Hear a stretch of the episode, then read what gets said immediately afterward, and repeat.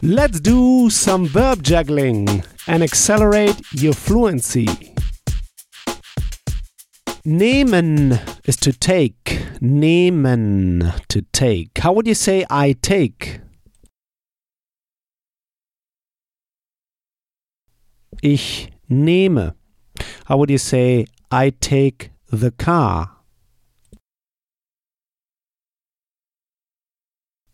Ich nehme das Auto. How would you say I take the bus? Ich nehme den Bus. You see, den Bus. Why do we say den here? Because nehmen is an accusative verb. It triggers accusative endings and articles. It's actually der Bus, but an accusative, the direct object, it's den. The masculine article is den. Ich nehme den Bus. How would you say I take a bus? Ich nehme einen Bus. How would you say I take my bus? Ich nehme meinen Bus. You see, whatever article, the ending is always the same. en. Einen, meinen. How would you ask? How would you say, Do you take the car?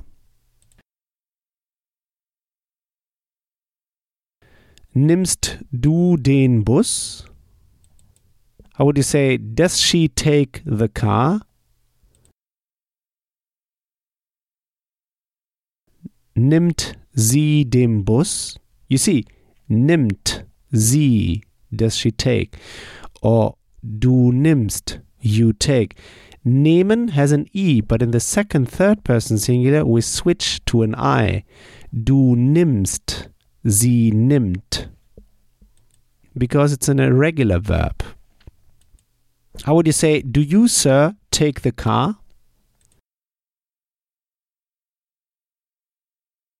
Nehmen Sie den Bus?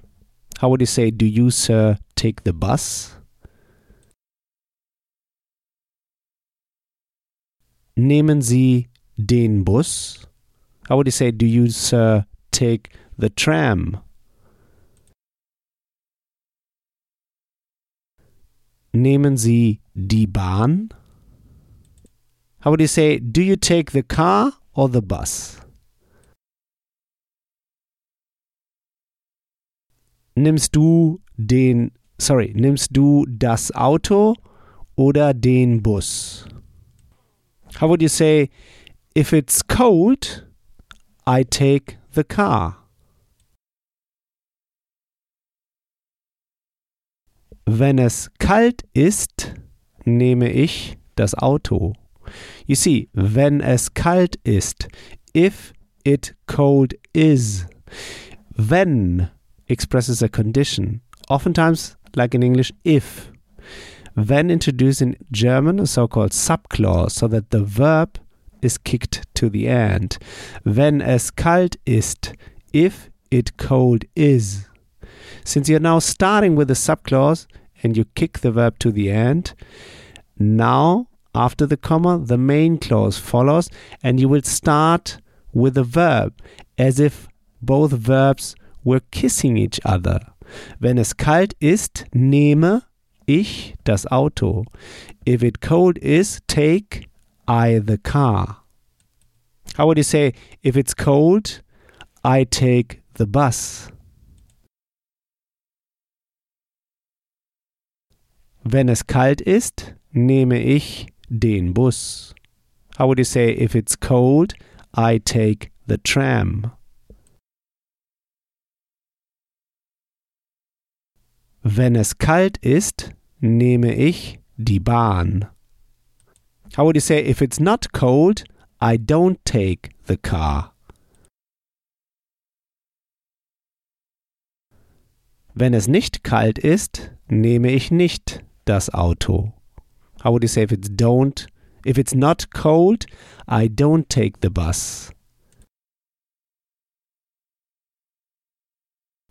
Wenn es nicht kalt ist, nehme ich nicht den Bus. How would, if, how would you say if it's not cold, I don't take the tram. Wenn es nicht kalt ist, nehme ich nicht die Bahn. How would you say, if it rains, I take the car? Wenn es regnet, nehme ich das Auto. You see, in German we don't say it is raining, we say it rains. Es regnet. But since we're starting with wenn, the verb is kicked to the end. Wenn es regnet, if it rains. Nehme ich das Auto, take I the car. How would you say, if it doesn't rain, I take the bicycle? Wenn es nicht regnet, nehme ich das Fahrrad. How would you say in the past? Have you taken the bicycle? Hast du das Fahrrad genommen? Genommen is the participle. You see, we covered before that it's an irregular verb. Now you see it, it ends with en, genommen. Irregular verbs will end with en in German, similar to English written, spoken, also en at the end, genommen, and we change the vowel, there's an O. So it's double irregular, let's say. Hast du das Fahrrad genommen? Have you the bicycle taken? How would you say, have you taken the bicycle yesterday? Hast du gestern das Fahrrad genommen? You see, we have two verbs, haben and the participle. The second one, the participle, is kicked to the end. Hast du gestern das Fahrrad genommen? Have you yesterday the bicycle taken? How would you say, have you taken yesterday the car? Hast du gestern das Auto genommen? How would you say, Have you taken yesterday the bus? Hast du gestern den Bus genommen? How would you say, Yesterday I took the bus? Gestern habe ich den Bus genommen. You see, gestern habe ich. Yesterday have I. Since we're starting with gestern, it's the first position. In German, the second position is fixed. It's the verb that goes to the second position. So, gestern habe ich. Yesterday have I. Gestern habe ich den Bus genommen. How would you say yesterday? I took the tram. Gestern habe ich die Bahn genommen. How would you say yesterday I took the car? Gestern habe ich das Auto genommen. How would you say what have you taken yesterday? Was hast du gestern genommen? Great! Next time we'll go through the verb ausgehen, to go out. Ausgehen, to go out. Like when you say, I go out with my colleagues tonight, for example. So here's what I want you to do now. Take this verb now and juggle it around.